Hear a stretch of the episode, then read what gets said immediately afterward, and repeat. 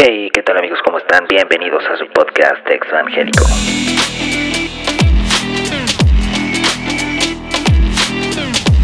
Bienvenidos a su podcast, podcast Evangélico.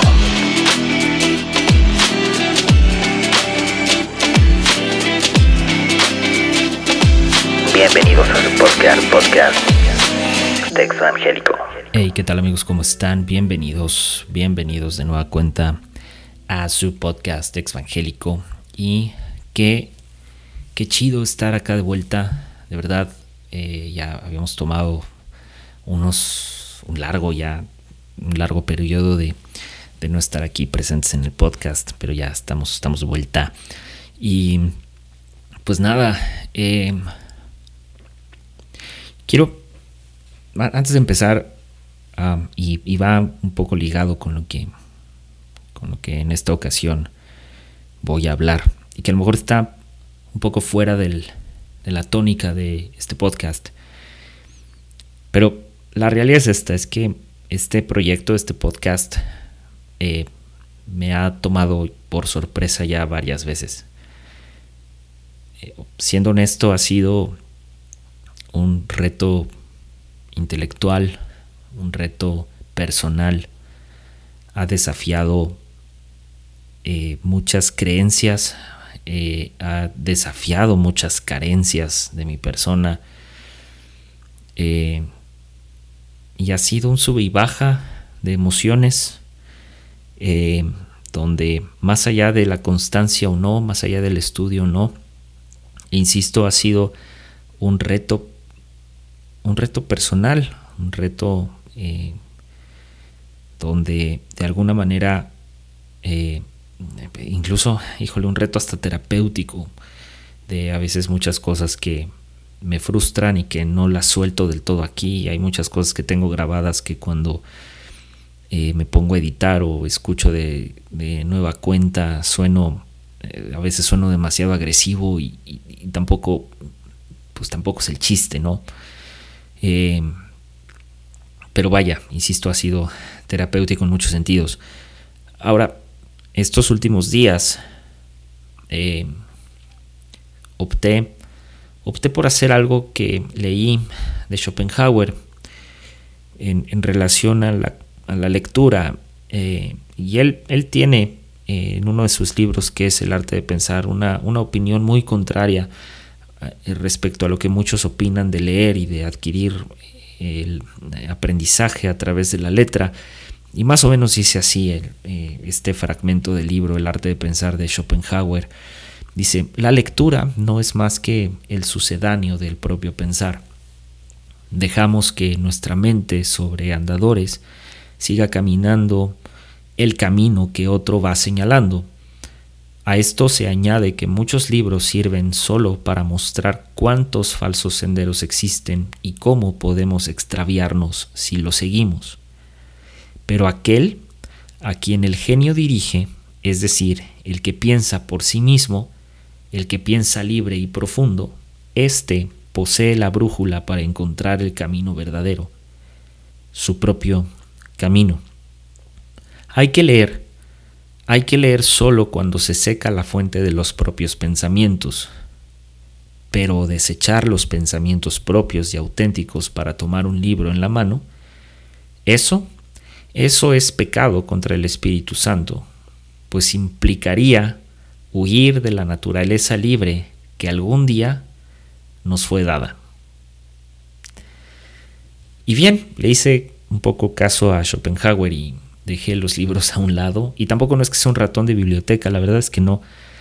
Eh, mi profesión me ayuda a tener lectura rápida, o requiere, no me ayuda, requiere de lectura rápida y, paso muchas horas leyendo en el trabajo, por lo que la lectura eh, de ocio me cuesta mucho trabajo. Entonces, cuando, cuando trato de leer algo por ocio, eh, normalmente lo tengo que hacer en, un tiempo muy breve y, no sé, eh, siendo muy honesto, me cansé un poco de leer, por lo tanto me tomé algunos, eh, algunos días sin publicar nada, sin, subir episodio ni nada por lo mismo, porque obviamente para, para armar un episodio requiero de leer, no, no voy a aventar pensamientos solo por aventar pensamientos, sino siempre, siempre es bueno tener un poco de sustancia y de carnita, ¿verdad? Eh, un poco de literatura dentro de cada episodio.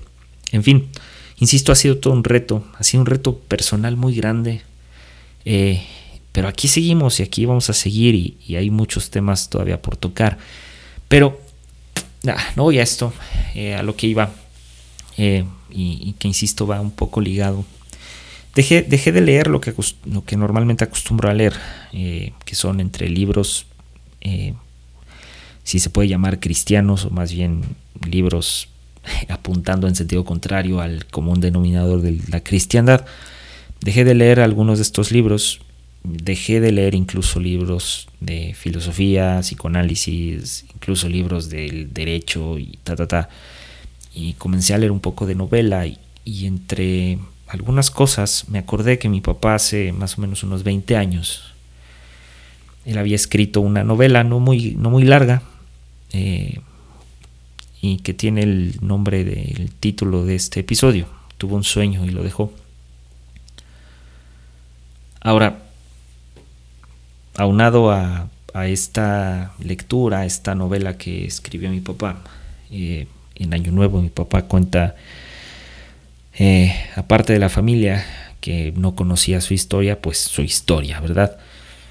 Y hace unos días publiqué dos historias en Instagram en respuesta, no en respuesta, sino así eh, en respuesta a una frustración de un post que hablaba acerca sobre el cuidado que los cristianos, ¿verdad?, deben de tener en relación a suplir las necesidades de los pobres. Y entonces hablaba de que hay pobres que son pobres por huevones, ese es por flojos, por desquacerados, como lo quieran llamar. Pero esa es, esa es la alusión del post. O sea, el post es el pobre es pobre porque quiere, el pobre es pobre porque es huevón, ¿no? Y me hizo enojar mucho. Y me hizo enojar mucho por la historia de mi papá. Ahora, dirán ustedes, pues qué falta de dominio propio, o qué, o sea, ¿para qué te enojas? Pues la verdad es que golpea mucho cuando una, cuando una persona cercana ha vivido carencia y carencia de a no... Y cuando me refiero a carencia de veras, eh, me refiero a pasar días sin comer y vivir en la calle. Leí parte de la novela que escribió mi padre y la sumé Curiosamente, en un ejercicio involuntario la sumé sin querer a, su historia y me percaté que detrás de la narrativa de mi papá, pues está plasmada su historia.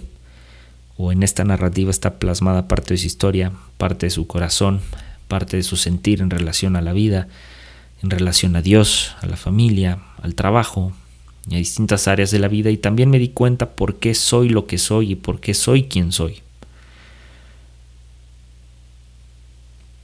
Y sucede que esta historia tuvo un sueño y lo dejó.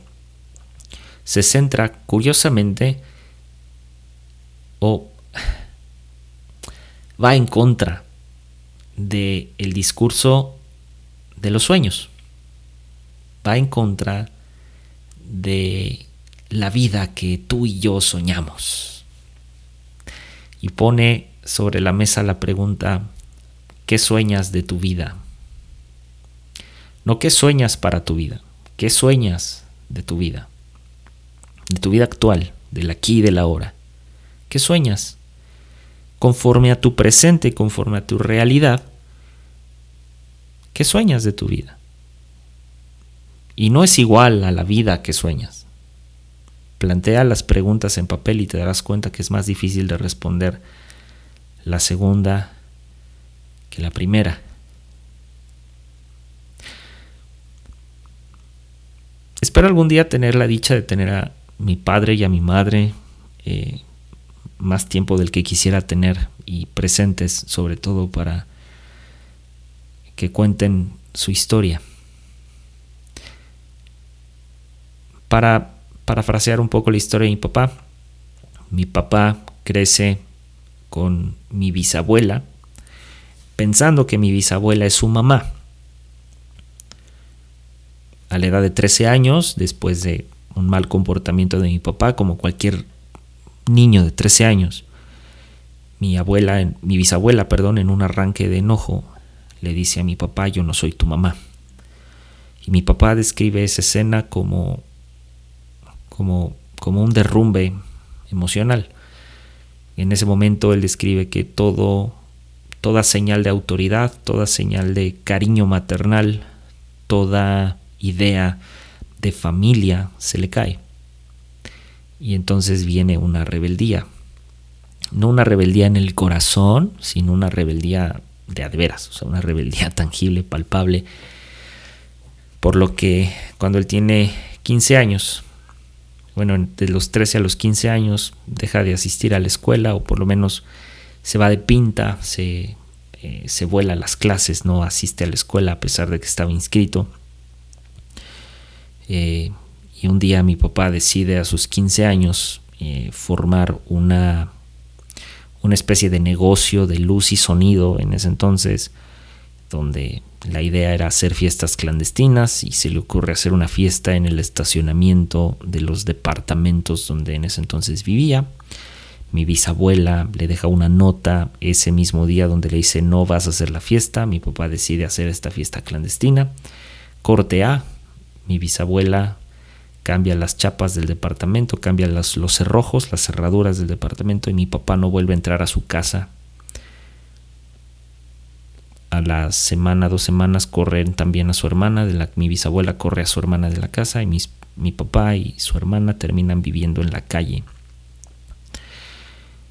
Mi papá eh, al poco tiempo pierde de vista a su hermana, no la vuelve a ver, Y mi papá de los 15, evidentemente a la mayoría de edad en México, que son los 18 años, crece en la calle sin poder trabajar y sin estudiar. Mi papá en, para ese entonces, eh, él describe que su día se resumía en las noches tratar de sobrevivir, tratar de que no lo violaran, no lo robaran, no lo secuestraran no abusaran de él en las diversas maneras en las que se puede abusar de un adolescente de 15 años. Cuenta que dormía si a veces tenía dinero. El poco dinero que tenía dormía en baños públicos. Son baños en México donde puedes bañarte, tienen vapor. Y entonces dormía en el vapor, dormía en, en, la regadera. Eh, que pues, salía agua caliente y tenía, pues, tenía la oportunidad de más o menos asearse, más o menos bañarse. Y no solo eso, sino a veces cuando tenía también dinero, compraba para comer, o lo único que a veces comía más bien era eh, una Coca-Cola con un pan aquí en México que se llama colchón o colchones, que es un pan de naranja muy esponjosito, obviamente para llenar el estómago. Y así crece mi papá, mi, papá es un héroe en muchos sentidos y ojalá algún día pueda llegar a ser la mitad del, de hombre que es él. Y con eso me doy por bien servido, honestamente. Em, por otro lado está mi madre y mi madre, bueno, pues cuando se hace novia de mi papá eh, y al conocer su historia, en ese momento mi mamá toma una determinación de este es el hombre con el que me voy a casar. Ah, y bueno, para no hacer el cuento largo, cuando mi mamá conoce a mi papá, mi papá vivía en un cuarto, en una azotea, un cuarto de 3x3 tal vez. Eh, y mi mamá le pone, después de muchos años, en un acto de muchísimo amor, muchísima gracia y muchísima misericordia, mi mamá en un diciembre, el primer diciembre que pasan juntos, le pone un árbol de Navidad chiquito a mi papá. Y bueno, el resto es historia. Eh, mi papá después crece con dos figuras paterna y materna, que son sus suegros, o bueno, mis abuelos maternos, que lo adoptan. Literalmente lo adoptan y, insisto, el resto es historia. Ahora, leo esta novela de mi papá, tuvo un sueño y lo dejó y, veo su historia y, estos días que tuve la oportunidad de pasar tiempo con mis padres, ah, me... Ahora entiendo por qué soy como soy, por qué soy quien soy. Por lo menos logro entender un poco más de lo que entendía hace unos años. Y claro, debido a, esa historia de mi papá es la razón por la que estamos muy en contra de muchas cosas que la iglesia predica y hace.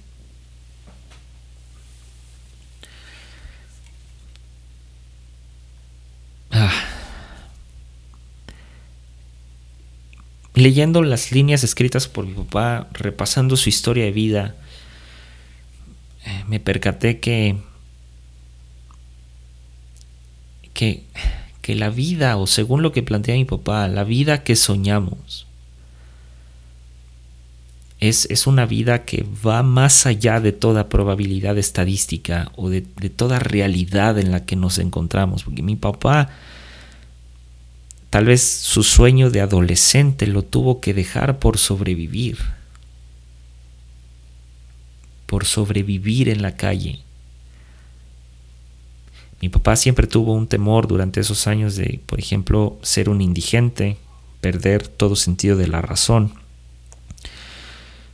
Y cada vez que vemos un indigente, tratamos en la medida de lo posible de suplir toda necesidad, porque mi, papá ha transmitido mucho ese corazón hacia mí de saber qué se siente estar ahí. Y hacemos lo que podemos, insisto, no, a veces es imposible hacer mucho pero se hace lo que se puede y, en fin. Parece ser, insisto, que la vida que soñamos es una vida que está más allá de toda proporción y probabilidad estadística, más allá de toda realidad en la que, en la que nos ubicamos. Y, y esta idea de la vida que soñamos está tan arraigada que lo que produce es que comenzamos a codiciar vidas ajenas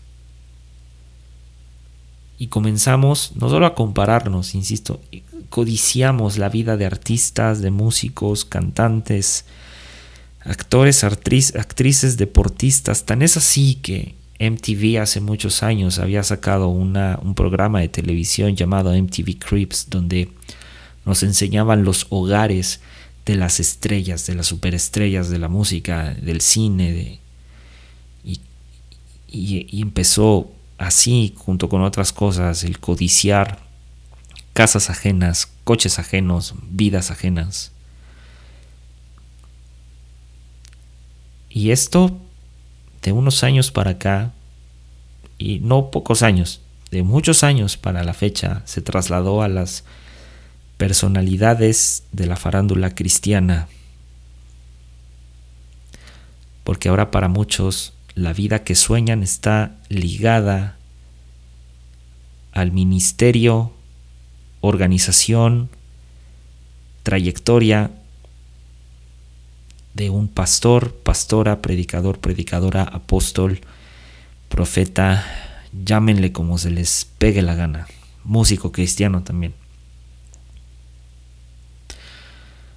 Y entonces la vida que soñamos obedece a un discurso que es constante, como gotera continua, que apunta a una vida que está lejos de la realidad, lejos, del aquí y del ahora, que obedece a circunstancias tan diversas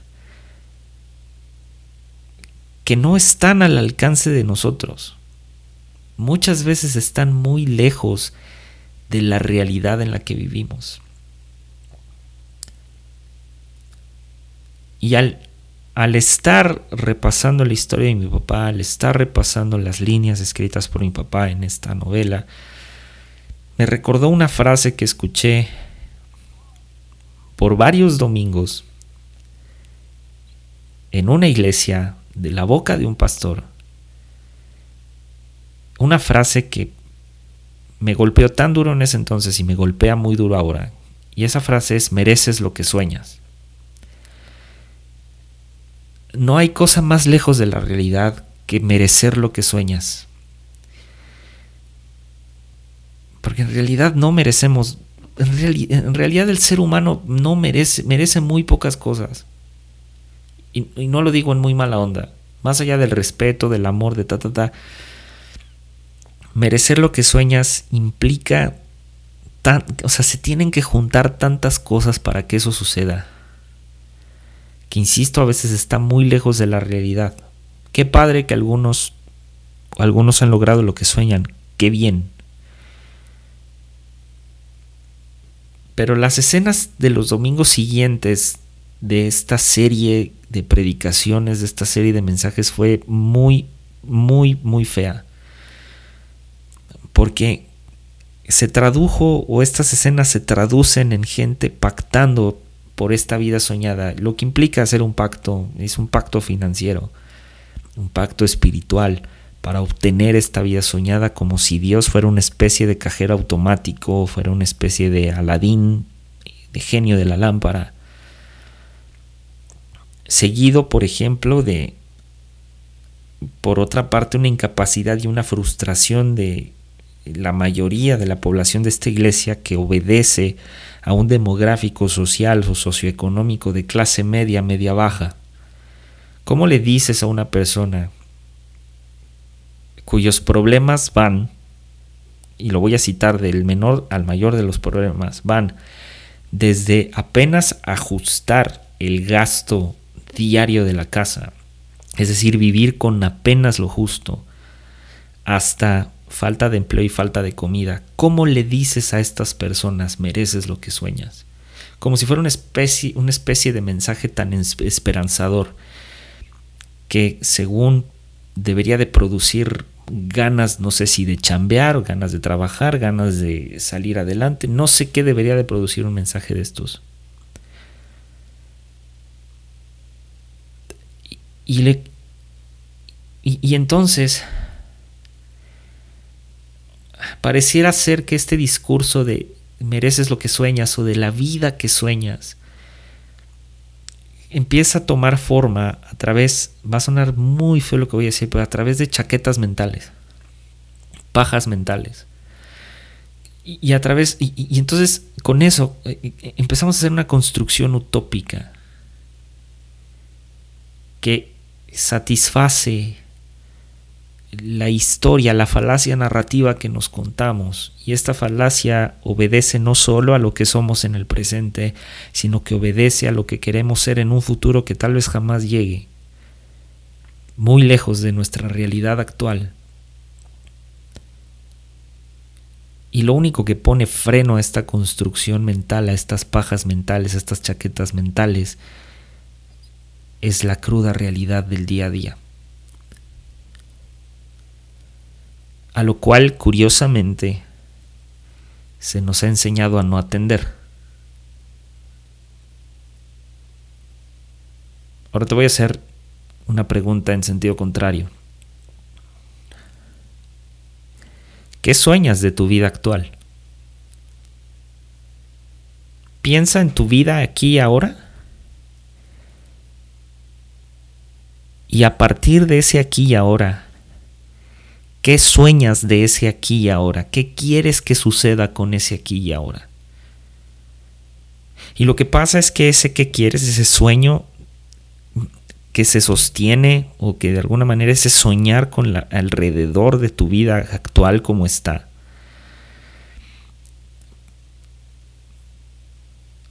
pareciera ser o, de alguna manera se acerca un poquito más a la realidad y resulta como que resulta mayormente posible porque esos sueños que se sostienen en el aquí y el ahora o se sostienen por la realidad tangible, palpable en la que vivimos, pues están en un corto y mediano plazo que a lo mejor van a requerir de esfuerzo, pero el esfuerzo se puede lograr, el esfuerzo se puede alcanzar.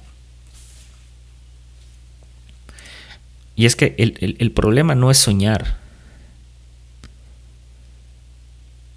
O sea, al final del día la carencia de sueño se traduce en un empobrecimiento del espíritu del hombre. No estoy hablando del espíritu, este espíritu cristiano, esta idea del espíritu cristiano, no. De el espíritu, cuando cuando, nos referimos al espíritu del hombre se refiere al ímpetu del hombre, se refiere a la fuerza que habita dentro del hombre. O de los hombres, pues, para generalizar, ¿verdad? Hombres y mujeres. La carencia de sueños empobrece esas ganas, empobrece ese, ese, ese empuje. Todos necesitamos soñar, todos soñamos. Ahora, desde mi punto de vista, resulta más importante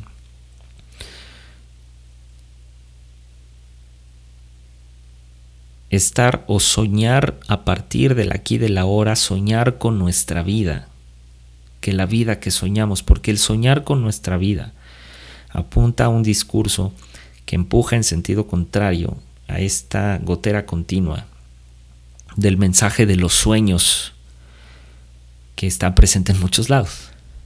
Ahora, todos hemos escuchado la historia de, por ejemplo, José el Soñador. Hemos escuchado predicaciones sobre el, sueño o los sueños de Dios para tu vida, los sueños de Dios para la iglesia, el sueño de Dios es la iglesia, etcétera, etcétera, etcétera. Y todos estos mensajes, curiosamente, apuntan en su mayoría a un futuro grandioso que solo es posible en un futuro lejano bajo una, una hiper, hiperespiritualidad, bajo un esquema de lo hipersobrenatural y que solamente es posible acceder a él, insisto, a través de estas dos partes de lo sobrenatural y lo hiperespiritual, pero a través también de la obediencia ciega de los mandamientos y dichos de los líderes. Seguido de una multiplicidad y diversidad de acciones supersticiosas. Por ejemplo, en esta misma iglesia donde escuché eh, Mereces lo que sueñas, eh, en una ocasión cuando eran, eh, fue día de primicias, ya todo, creo que todos saben que son las primicias, ¿no? Básicamente cuando empieza el año tienes que dar el primer ingreso que te cae, ¿no? Y normalmente el primer ingreso que cae pueden ser dos cosas, la segunda mitad del aguinaldo o bien la primer quincena. O sea, es una lana. No, importa cuánto ganes, una, una quincena, la mitad del mes de lo que ganas, pues es una lana. Y entonces todo esto es en señal de obediencia y seguido de mensajes como principios no vayan, etcétera, etcétera. Sucede lo siguiente, las primicias, curiosamente, van en sobres rojos. Ahora, no se necesita ser un genio para entender que dentro del ámbito de la santería, dentro del ámbito de diversas culturas religiosas, el color rojo se le atribuye a la abundancia o se le atribuye a la pseudo, pseudo, insisto, pseudo prosperidad. No se necesita ser un genio para eso. Y entonces existe la mezcla de la gimnasia con la magnesia. Algún día escuché a mi madre decir lo siguiente, y es que todo, toda búsqueda de lo sobrenatural y de, lo, y de la hiperespiritualidad dentro de la iglesia obedece a un antecedente de brujería o de santería. Ahora, ¿la santería está mal? Honestamente no estoy en un punto de si está bien o está mal. Pero ya mezclar la gimnasia con la magnesia sí se me hace una cosa un poco extraña. Sobre todo sin un sustento como tal. O sea, un sustento firme que diga, ah, no, el color rojo, o sea, o como la numerología o la cábala. O sea, vaya, ya, ya nos meteríamos en una discusión que honestamente no, no tiene mucho sentido. A lo que voy es esto, es que esta idea de los pactos, esta idea de mereces lo que sueñas, todas estas ideas vienen alrededor de lo que Dios sueña para ti, de lo que Dios sueña para nosotros, de la vida soñada. Y tal cosa, honestamente, insisto, desatiende a la realidad. Y yo estoy convencido de que Dios es un Dios que no habita en el futuro. Es decir, si bien es omnipresente, omnipotente, omnisciente, por lo menos lo que la Biblia menciona acerca de Dios, ¿verdad?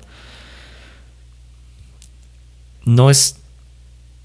Y, ok, y sí habita tal vez en el futuro, pero también habita en el pasado, e, es decir, de alguna manera es atemporal.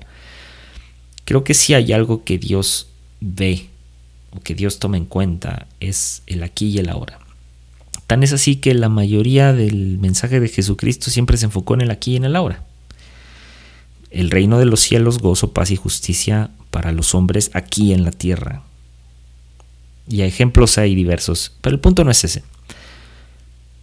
El punto es que esta vida, insisto, la vida que soñamos atiende, ¿verdad?, a, a algo que está muy lejano a las circunstancias actuales y reales de las personas.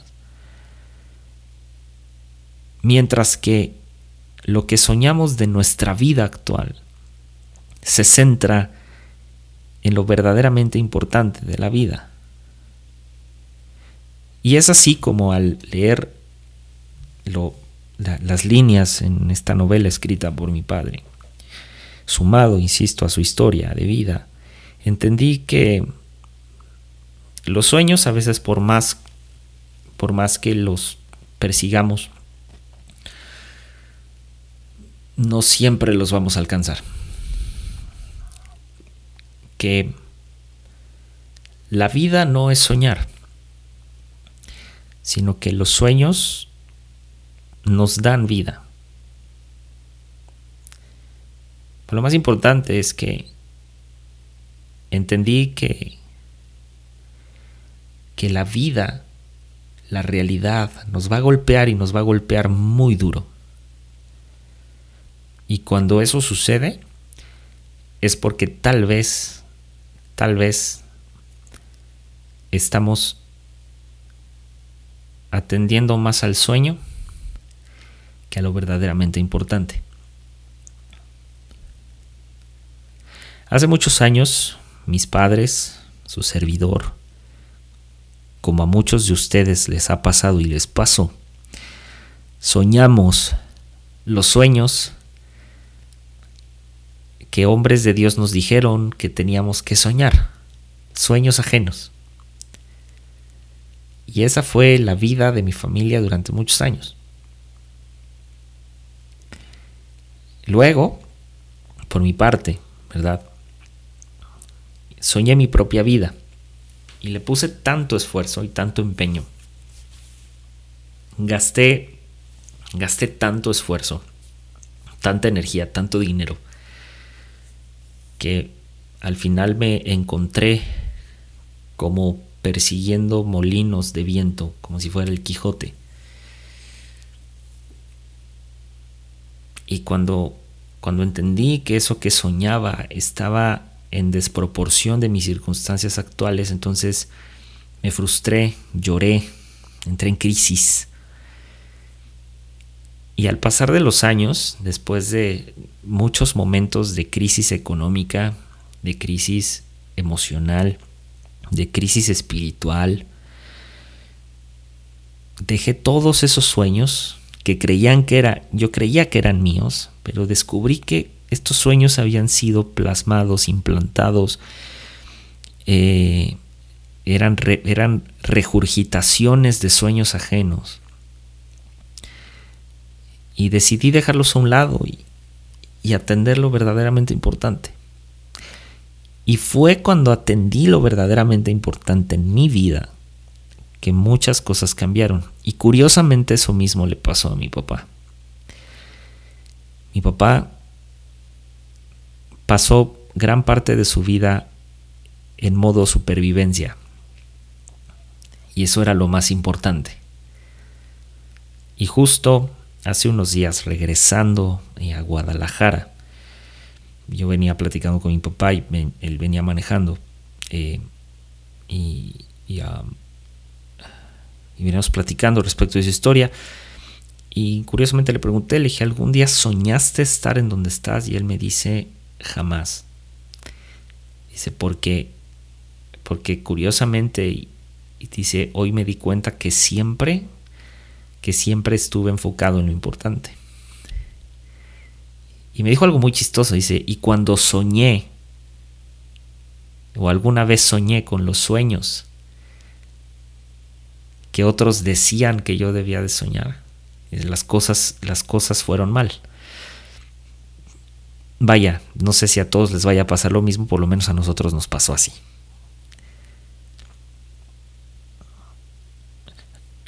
Lo que soñamos de la vida,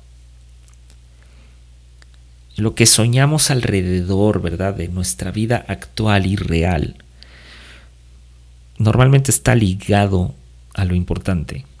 Nada más que a veces no nos damos cuenta.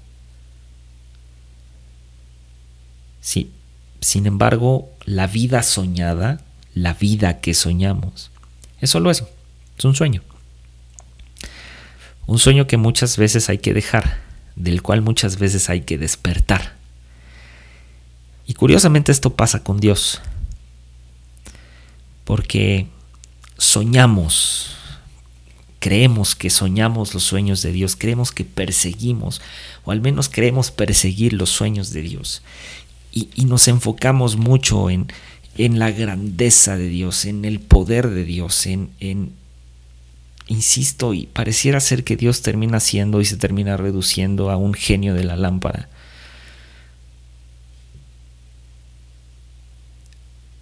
Tan es así que muchos Muchos hablan en nombre de los sueños de Dios, creen conocer los sueños de Dios, creen incluso conocer a Dios. Yo jamás he visto a, alguien que se jacte de conocer lo infinito y lo eterno, que lo, lo infinito y lo eterno no tienen fin. Y si alguien conoce a Dios en su totalidad, entonces estaríamos hablando de un Dios finito. E insisto, a la fecha yo no conozco a alguien que haya logrado conocer el vasto infinito del universo. Por lo tanto, dudo mucho que alguien conozca en su totalidad a Dios. Yo solo conozco pocas cosas de Él. Entre lo que leo y entre lo que percibo en lo espiritual pero la verdad es que no lo conozco tan bien como quisiera. Incluso a veces me cuesta trabajo conocerle. Y cada vez que creo conocerle, siempre hay algo que me cambia totalmente eh, el juego, totalmente la idea de conocerle. El Papa, el Papa Francisco tiene unas líneas que me gustaron mucho y antes de cerrar me gustaría citarlas. Él dijo esto, no debemos perseguir a Dios en sueños e imágenes de grandeza y poder. Incluso no debemos perseguirle hacia el futuro, sino que debemos reconocerlo en lo presente, en la humanidad de Jesús y en consecuencia en la humanidad de cada uno de nuestros hermanos que pasan de lado cada día por el camino de la vida. En otras palabras, en el aquí y en el ahora. No en lo superficial que puede llegar a ser la vida que soñamos. Amigos, comienza 2022, terminó 2021. No sé cómo haya cerrado el año, no sé cómo estés iniciando este año. Ojalá bien, pero si terminas e inicias mal, o terminaste mal e inicias bien, o terminaste bien e inicias mal, cualquiera de los supuestos, que este 2022, o mi deseo para cada uno de nosotros en este 2022 es que no sea un año de perseguir de perseguir vidas de ensueño, sino que sea un año de soñar con nuestra vida diaria. Soñar con nuestra vida diaria de la mano de aquello que es importante. Y lo más importante casi siempre está en el día a día. En el, en el trabajo, en la escuela, en los hijos, en los padres, en nuestros abuelos, en nuestra familia, en la cotidianeidad, ahí está lo importante. Y ahí, ahí están los sueños de nuestra vida diaria. Hay muchas cosas por alcanzar, sí, hay muchas cosas por lograr, claro.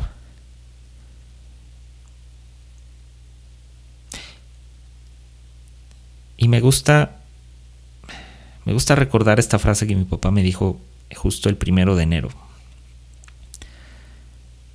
Y fue lo siguiente.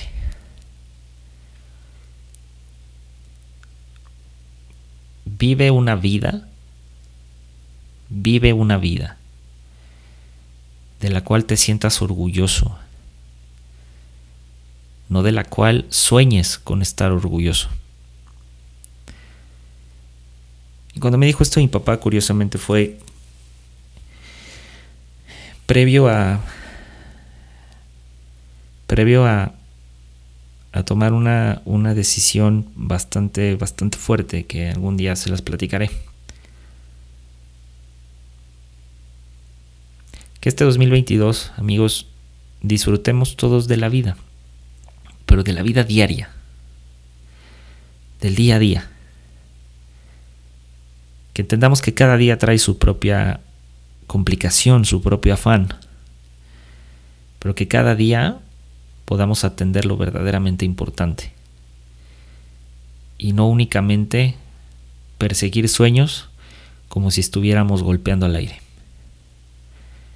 En otras palabras, amigos, pónganse a jalar, pónganse a chambear, pónganse a trabajar. En lo que sea, en lo que quieran, en lo que les haga felices, en lo que los llene, en lo que lleve pan, pan para sus casas. Porque es ahí, es ahí donde está lo importante. Tal vez, tal vez algún día, algún día, la realidad en la que vivimos va a cambiar. Tal vez no. Creo que nadie podemos prometer prometer que un día va a cambiar. Pero a lo mejor, tal vez, existe una posibilidad de que ese cambio de vida esté, esté justo después de atender lo verdaderamente importante. Porque claro, ¿quién no quiere una mejor vida? Todos queremos una mejor vida. Pero a veces para obtener una mejor vida, a veces hay que sacrificar lo que creemos que es vida. Y personalmente, cuando sacrifiqué mi sueño de la iglesia, cuando sacrifiqué mi sueño de predicar, cuando sacrifiqué mi sueño de estudiar teología, cuando sacrifiqué mi sueño de irme a Hillsong, cuando sacrifiqué mi sueño de irme a Betel, cuando sacrifiqué todo eso, decidí estudiar leyes o enfocarme en el estudiar leyes. Cuando decidí renunciar a todo aquello que era un sueño pero que no era importante, ahí todo cambió. No sé si sea igual para todos, pero cada vez que he visto que eso sucede o cada vez que he visto que alguien hace eso, algo cambia. Y no siempre es la economía, no siempre es eh, lo material, a veces es a veces es paz, a veces es tranquilidad, a veces es crecimiento personal, a veces es crecimiento intelectual y se traduce en diversas formas. Pero insisto, amigos, que este 2022 sea un año sea un año de soñar con nuestra vida diaria, atendiendo lo importante y no un año no un año más de perseguir vidas, vidas de ensueño. Amigos, esto ha sido todo por hoy. Un gusto estar de vuelta y nos vemos en la que viene. Chao.